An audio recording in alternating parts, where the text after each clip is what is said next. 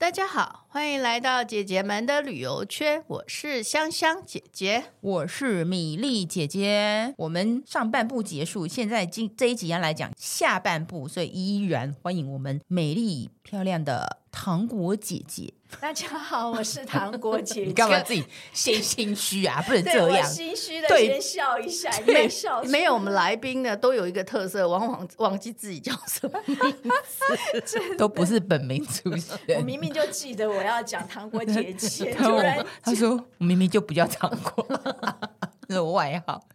好了，上一集我们讲是那个呃杨梅的一日游的上半部的部分嘛。对。那这一集的话就接续上一集，逛了几个地方，然后后来就是一日游里面一定要吃中饭的地方嘛。那其实杨梅有很多很道地的那个客家美食，我们请糖果姐姐来介绍。如果要吃的话，嗯，你会建议去哪里吃客家、嗯、客家美食料理？对对对。实际上，我们当然在呃杨梅市区里面也有很多客家餐厅。嗯，对啊，比如说大家很有名的就是呃大杨梅鹅庄，好像大家如果在 Google 上面找的话，说呃杨梅在地美食要吃什么，好，那就是第一个跳出来，第一个跳出来就是杨梅鹅庄，然后就会去杨梅鹅庄吃鹅肉。对，可是不爱吃鹅肉的人怎么办嘛？那就点客家美食。但是如果你问我，你会不会去吃？说实在的，我可能一一整年都不会吃，我可能两三年才去吃杨梅鹅庄一次，而且去吃是因为。带朋友，对朋友来指明我要去吃，嗯、所以我去吃。嗯嗯嗯、但是像我通常如果有朋友来，或者是我们家自己要聚会要吃，嗯、我们会吃什么？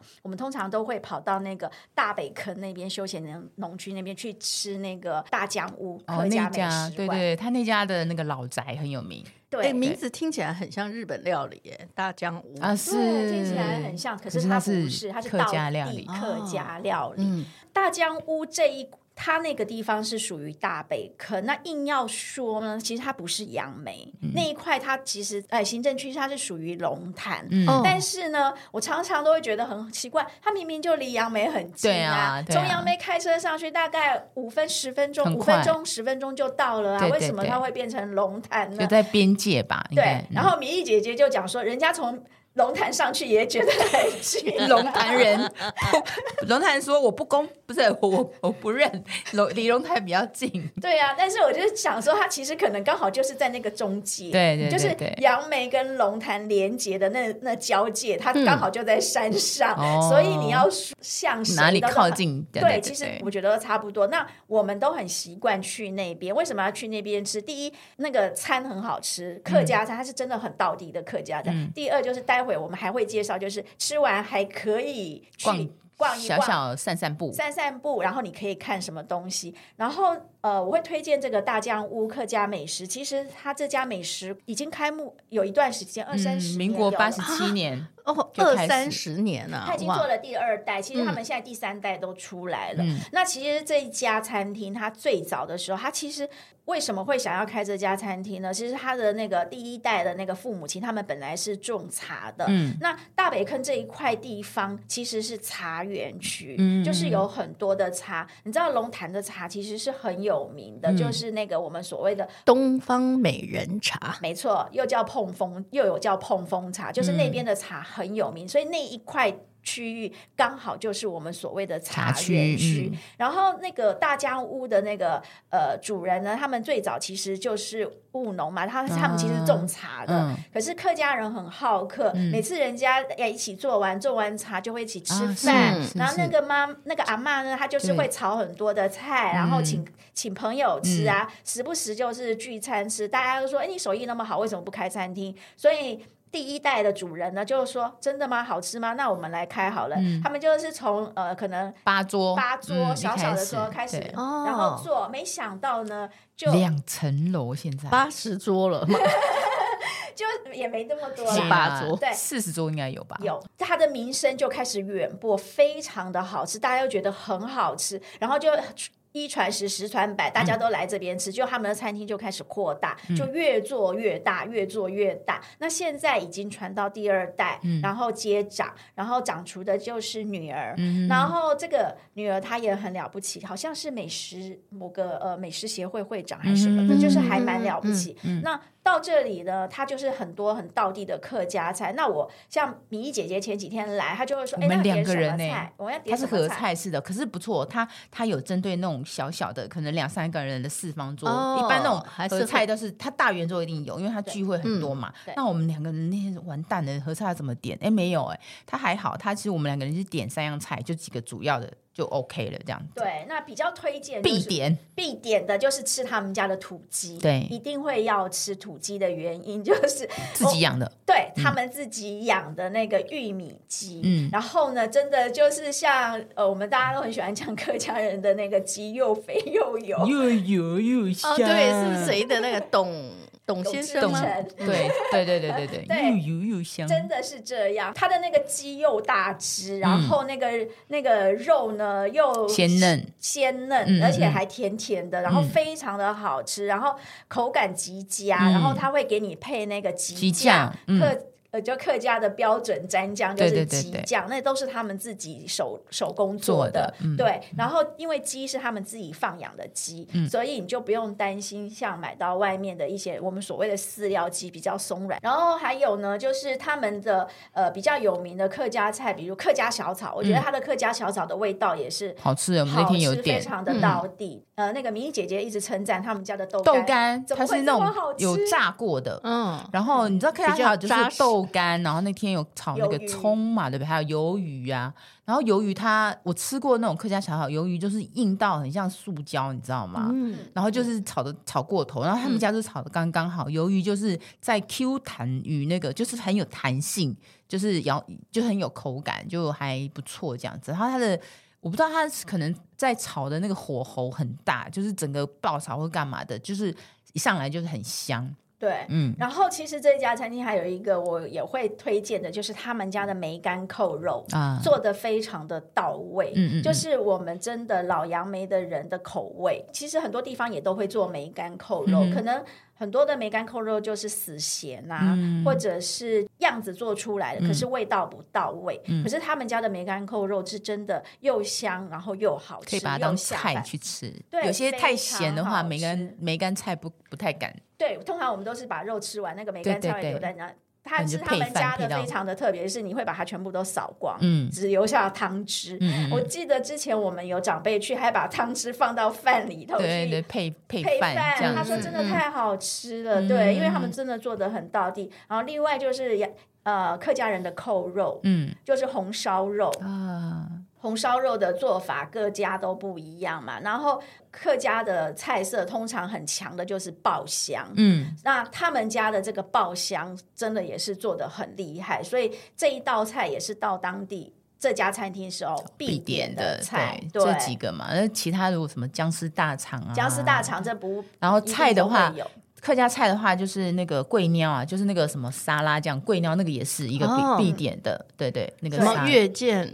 不不是不是不是，它就是那个山菜，就是贵鸟加那个沙拉沙拉，然后上面一颗那个没有蛋黄，有蛋吗？没有蛋吧？没有蛋，一般没有蛋。的，我知道你讲的那种有那种吃法这样子。然后还有就是菜的话，客家我觉得餐厅里面要点就是水莲，就是其他的闽南的那种。中式菜点比较少见到，嗯、就是炒水莲，就是比较脆的，这还我觉得还不错。那家也，我们那天就是点水莲嘛，嗯嗯嗯。其实他们自己也会有研发一些新的，就是把客家的元素加进去。比如那天米粒姐姐比本来想要问说，那个粉肠。就是橘，嗯，对，什么金桔粉肠，橘叶就是橘橘子的橘，橘的叶子下去做的那个粉肠的一个，我是比较少见呐，我很少看到这样子。其实这一道菜是他们的主厨，就是他们第二代这个女儿，她自己创新的菜。对对，听说那个。点的人也蛮多的，多的，但因为我们只有两个人，所以就没点这道菜。嗯、但据说也是真的很好吃，就是创新料理。对，那另外就是他们很值得一提的是，他们家的那个饭，饭就是哎、哦欸，前阵子也在炒的，就是说那个饭吃到饱跟一碗一碗 算钱的问题。这家的饭就是你吃到饱，吃到你高兴，对对对，吃到你撑为止。现在饭免钱的餐厅很很少了，很少，对，都会算一碗一碗几个人头。他这这家的饭不是，他们就是随便你吃，然后他的饭里面就是我们以前的那个饭里面会加地瓜。我那天去，我那天去已经没有了。我是冲着他地瓜饭去，是哦，是这样哦，没有，这地瓜被挖走，只剩白饭。可是等到我去的时候，他又把它添回来了，所以我吃到的时候是有。我没有，他会用那种你你知道以前那个人家那个插秧种稻的时候，不是也都会吃那个割稻饭？割稻饭吗？嗯。然后他真的就是用那种很传统的那种概念，就是割稻饭的概念，就是饭里面有地瓜，然后旁边他会给你什么呢？会给你那个鸡油，还有酱油，所以你可以自己调。所以那天我还特别叮咛那个米粒姐姐，你有没有加鸡油？有没有加那个？我还特地很辛苦哎，我还录影。对，就是你要。他就两锅在那边，就饭弄起来嘛，然后就是一啊一瓮，他是用瓮的，一瓮酱油，然后一瓮是鸡油。对。然后想说，我鸡油到底要用多少？因为油你的东西，所以我就用一汤匙，各一汤匙，然后放到饭里面吃。哎，其实不会。太油哎，然后很香，它它没有，大家都应该吃过猪油拌饭，就是你看那个猪油很油，可是吃起来其实很香，没有太油的。然后鸡油又更清淡一点，可是那个香气是一样的。对，然后吃起来就是觉得很很好，味味道应该很饱满，对对，然后非常的适合吃那个配他们客家菜，这样配下来就是。客家味十足了，对对对。如果有些人就是可以吃多碗饭一点，他甚至那一碗不用配菜，我觉得都 OK。哦，真的啊？对对啊。如果来不及等他上菜，虽然他上菜速度也很快，对，但是你可以先吃一碗饭。对对对，这是我以前的朋友他们都会做的事情。几乎他带去的糖果姐带去的人都大拇指按赞，称赞到不行。嗯、对啊，然后我还记得之前我有带过我的同学去吃的时候呢，那时候他们就。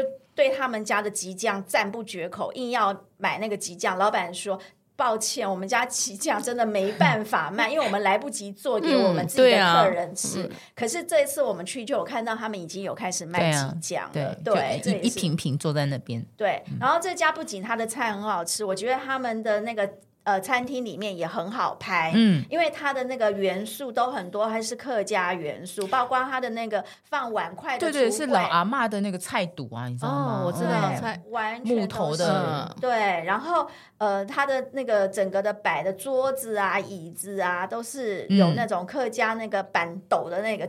那个白发就是，对对对，我觉得就是很好拍。它 view 很好，因为它有二楼，我们两个是挑二楼嘛。嗯，它二楼是那种四人桌的那种，除了圆桌，它有些圆桌还不错，坐五六个人，他会用一个小小的木头屏风隔着。哦，所以你一上去，然后他有时候会，他其实也有放一些比较古老的农家的那个用具。对，所以你一上去，其实感觉那种台湾农村味道还蛮浓厚的。嗯。这是我觉得，就是空间上面来讲，它是比较比较，我觉得还比较特别的地方。去布置，然后我们坐的那地方，它外面就是绿树，绿树，对，它就是 view 很好，它不会因为这样子而加价，对，因为他们没有多加十趴服务费，就是直接你买点多少就十趴，对，而且所以我觉得它算是一个 CP 值蛮高的，又卖景又卖好菜的一个餐厅。来 pay money 可以用。啊，来 pay 是可以的，所以万一你今天没有带现金。你就用来配吧，等于是糖果姐姐的宴客厅。对，她的确是，她只要是我初来乍到杨梅的朋友，我都会带他们去那边吃饭，因为我觉得他提供的是很道地的客家味，然后又提供你一个非常好的景色，然后我觉得这个非常适合呃第一次到杨梅来的朋友们可以去到访的一个餐厅。对对，没错。而且他，你刚刚提到他刚好就在那个。大北坑休闲农业园区嘛，对，农区里面、欸、那里超漂亮，对不对？漂亮。嗯啊、这个地方呢，香香姐姐就有参与感，因为她她有去。对，当你酒足饭饱之后，当然就是要走路走一走了。对，嗯、这时候呢，就会走出这个大江屋这家餐厅之后，就开始，因为那个地方就是比较像那个斜坡丘丘陵的那个很多茶园，它整个都是大茶园。茶园它里面其实有很多的步道，嗯，然后你其实。其实就沿着那个路走呢，你就会看到很棒的风景。嗯、因为我觉得那边有一个好处，就是它不太像呃，像有一些风景区是会有一些建筑挡住那个视野，呃、它是完全没有被房子比较少，盖的比较少，盖的比较少，嗯、所以它的视野不会被阻断。嗯、但是你又会看到很漂亮的那个风景，嗯，然后再加上说，呃，其实呃，最近几年其实政府也有规划一下那块区块，嗯，所以它也是一个呃，就是。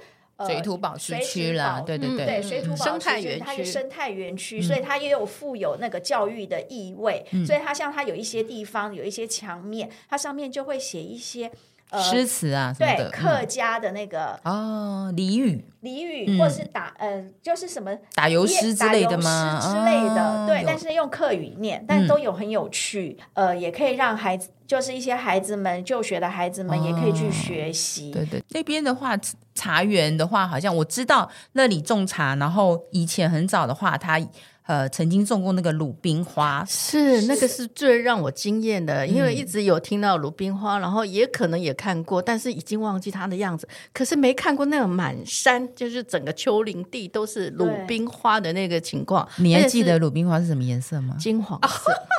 我还想说他们有做功课，好吧？对啊，像以前我看鲁冰花，我可能都要跑到台北猫空去看鲁冰花，是。可是常常都觉得那边很塞，很多人嘛，然后就不是那么方便。结果没想到有一天，我突然发现，原来在大北坑就有这个满山遍野的鲁冰花，然后。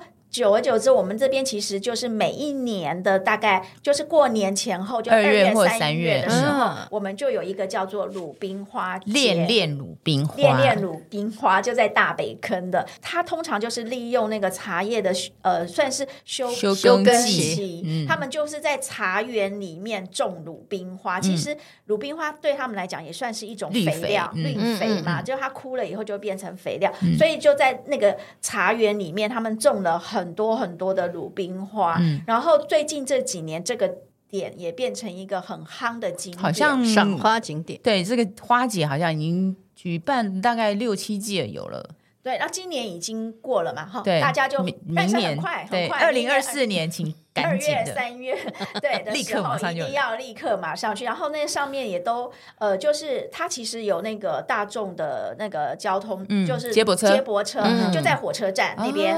对，火车站的后站，通常他会告诉你说后站哪里是可以搭车的，它就是定时的会。开车前往那个大北坑去欣赏鲁冰花，嗯、就每一年都有，所以你不用担心交通的这个问题。但如果真的是没有的话，你没有开车，然后也也不想去搭那个，那你就搭个计程车好了。计、哦、程车也很便宜，啊、大概两百块吧，嗯，那很近到了。因为那边的鲁冰花种的非常的多，嗯、所以你可以慢慢走，慢慢拍，因为它会分区块。嗯，那次我们去好像。两年前嘛，我们三个都去过，对，很漂亮哎，因为它是茶园是斜坡嘛，对啊，丘陵的那个由下往上看，嗯，就是那个一整片金黄色的花浪就这样子，对，非常好拍。我觉得应该是说，现在大家都很喜欢发 IG 啊，或者是什么 FB 之类的，这个地方是非常好打卡，然后非常好拍的一个地方，你不用刻意去找，然后随便都可以拍得到。呃，如果到了这里呢，在鲁冰花季的时候，我觉得可以赏鲁冰花。嗯、那如果平日的话，你就可以走茶园的步道。嗯嗯嗯，然后茶园步道呢，呃，实际上你如果说像下午我们刚刚吃完饭的时候慢慢走，其实。呃，短的话你可以走个一个小时，长你甚至可以走两个小时或三个小时，可以走蛮久的。如果呢，你的时间拉得够长，你甚至呢在在那边走到大概。五点，像夏天的话，五六点太阳西下的时候，嗯、这时候当你看，看黄昏，对你刚好往回走，走回停车场的时候，刚好看夕阳，哦、完全没有阻挡，哦、你就会看到夕阳西下的美景。嗯嗯嗯，对，刚好有个高度就对了。对，嗯、非常的适合在这个地方，我觉得可以度过一整个下午。那对好像那个杨梅附近。有看夜景跟赏夕阳，还有另外一个地方。对，对对没错，就是如果说我不想，我在这边步道走累了，然后时间还早呢，我想喝个咖啡，下午茶时间了，嗯、我们就呃，离开大江屋，嗯、顺着来时的路、嗯、再出去，然后往右边走，就是往龙潭的方向再走一点点。其实很快，大概开车吗？两分钟，大概两分钟，啊、分钟大概只需要两分钟，嗯、就会看到呢，一整片的都是一整排都是餐厅，嗯，一间一间的餐厅，它是景观餐厅。那在哪里啊？那块地其实它是属于呃龙潭区啊，因为。大北坑其实就算是龙潭龙潭了嘛，嗯、然后那个块地方就是叫做呃乳姑山，嗯，好，乳姑山的来那个名字命名由来是因为它很像山形，就有点像女人的胸嗯嗯嗯胸部，所以就叫乳姑山。嗯、但那个地方其实我也很喜欢带朋友去，是因为那个地方是可以呃用餐、喝咖啡、赏、嗯、景的地方。然后刚刚呃米莉姐有讲说也可以看夜景，没有错。嗯、如果你是像我说下午去。喝下午茶，嗯、然后呢，你就坐在户外，嗯、会觉得整个心胸都放大了。哦，它视野很开阔，对，因为他视野很开开阔，完全没有什么树啊的的阻挡。因为它海拔有一点高，大概三百多，对，三百九，对，三百九九十公尺，所以那个气温上面也不会觉得太热。嗯、然后天气好的时候呢，你看到的那个视野是可以非常远的。听说可以看到那个一零一了，没错。嗯呃，实际上，如果天气好的时候呢，空气都很干净的时候，你是可以看到一零一的。嗯、其实，呃，有人曾经打趣说那根本是胡说八道，但是实际上我真的你有看过啊？对，哦、一点点，可是真的是看得到的。嗯、所以有些人就是像跨年的时候啊，就会想说去那边做看，实际上你只是看到。远方好像有亮灯，一个火柴的光这样子，嗯、对，但你也没办法去判断说是什么，嗯、对，嗯、但实际上那个地方就是一零一的方向，嗯，对，然后在那个地方有很多很多的餐厅可以选择，可以选择看你喜欢去哪一哪一种类型的餐厅，嗯、比较有名的有哪几间呢、啊？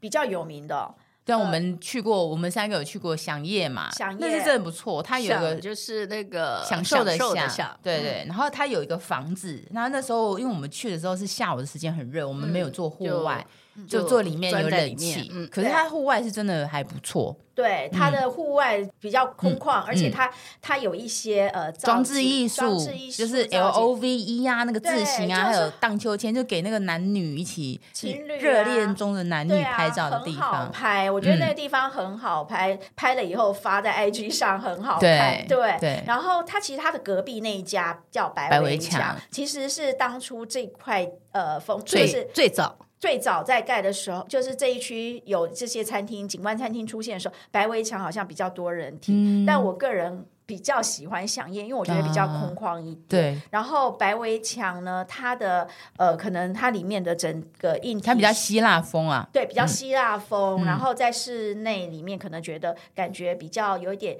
像到呃高档的餐厅的那种感觉。啊、对，嗯、那两家的消费好像饗宴是比较平平价一点，是不是？对，然后白围墙稍微贵一点点。哦、对，但这两家都很不错，嗯、都是可以选择的。通常在夏天的时候。这一排的餐厅很多都是满座的，嗯、所以你要早一点去占位，可能你就是从下午茶一直吃到晚餐，对，然后到宵夜吧，嗯，对。然后另外呢，呃，在前几年比较有名的，还有一家新的叫做夏夕夏，大家不要误会哦，它是夏天的夏，夕阳的夕，对，夏夕夏景。对，嗯、这家餐厅呢，是网美店，王美店就是标准的，可以去拍照打卡。然后发 IG 对玻璃屋啦，就整个它是内装是整个白色的啦，对，整个都是白色的。然后我跟米莉姐姐也曾经去到访过，不过我们去的时间太早了，根本还没开始，十一点吧营业。但是他会让你进去看，然后先占位吧。我们只是进去，然后我们做考虑了大概五分钟就走了，就走了，因为我觉得还要等待，然后我们就拍拍照就走了，然后。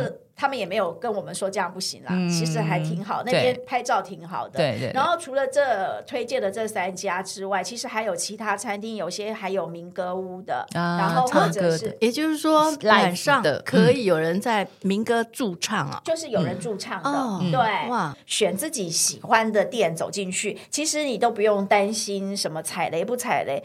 我觉得光是到了那个景就已经对，就是花那个价钱就值回票价了。如果你硬要用美食，然后到那个地方的话，我觉得就有一点可惜了。嗯、对，不要用美食来定定位。然后我觉得去那个地方玩，就是买那个景，对，买那个氛围，吃吃景啦。那香香姐上次有去嘛？对不对？你看完，你有去？你忘了？我有去，可是我想讲的都已经讲讲完了。反正就很漂亮。对，我会蛮推荐说要去那边看夜景的原因，就是因为我觉得它可能距离山下没有很远，嗯、就是开车不会太太久。对，开车不会太久，嗯、那个高度没有很高，所以当你看夜景的时候，你会发现非常的密集，非常的亮。嗯，跟在阳明山看夜景的感觉是不一样。在阳明山看的时候，有光害，它第一有光害，嗯、第二是你觉得那个灯光的地方。地方的有点遥远，可是在，在呃乳姑山上面看的时候，嗯、我觉得它因为距离比较近一近一点啦，因为它高度没有那么高嘛，嗯、所以你会觉得说，哎，虽然其实呃龙潭可能没有那么多的那个灯啊，啊但是你就觉得，哎，奇怪，怎么好多？哦、就是很密集，好像触手可及这样，嗯、对，那种感觉又不一样，哦、对，然后。再来就是因为呃，杨梅它属于桃园区嘛，嗯、所以它是属于台地的地形，嗯、所以你看那个天空又会更近一点，嗯、然后你就觉得天空比较没有污染，就不会雾雾的。哎，我记得我上次好像看到飞机飞过去，哎，对啊，因为桃园机场的关所以你也看得到，所以在那个。地方，我觉得除了你可以看呃市区里面灯光的这个夜景之外，嗯、你也可以赏星星。嗯，对，哦对，因为那边的光害比较少，对对对对，是可以看得到星星的。对对，就是一定要去。如果你从外地来，然后一定要挑几个逛杨梅的话，糖果姐姐刚刚介绍这几个。地方其实都一定要避访这样子，对，而且都是你会一想一去再去的对地方。对，像有些人会说，哎，杨梅好像没什么好玩的，好像你们的主街道大成路啊、新城路走完就没东西了。今天糖果姐姐已经帮你们澄清了，对，对，你可以从早玩到晚，真的是玩到晚，不要下午就跑走了，对，对，一定要待到晚上去欣赏完夜景，喝一杯咖啡之后再走。对啊，对啊，而且不是只有这些，像我们今天讨论的时候啊，我们本来在 re 那个内容。然后那个糖果姐姐就不知道去哪里，突然发现那个秀才秀才山嘛，秀才窝哦，秀才窝，他就一直主推这样子。所以下次如果有机会去的话，对，我们再来安排一个。不过那是要走路啦，秀才窝。对，就可以，可以秋天去去吧。对对对，他可以看芒花。对，我们不能一次都讲完，我还要把这个留着。其实，在杨梅好玩的地方还有很很多很精彩。对呀，所以我们把秀才窝这一块保留，因为我们要等季节要来临之时，到时候再给大家推荐。现场讲一下这样。直播，没错，没错。好，那今天的节目我们就是刚好上下集，然后把杨梅几个主要的一定要去逛的一日游的那个呃行程跟内容，包括吃吃的、看的、呃买的，都介绍给大家。那如果说有兴趣的话，可以呃多多去杨梅拜访。今天谢谢糖果姐姐喽，谢谢，好，拜拜，拜拜。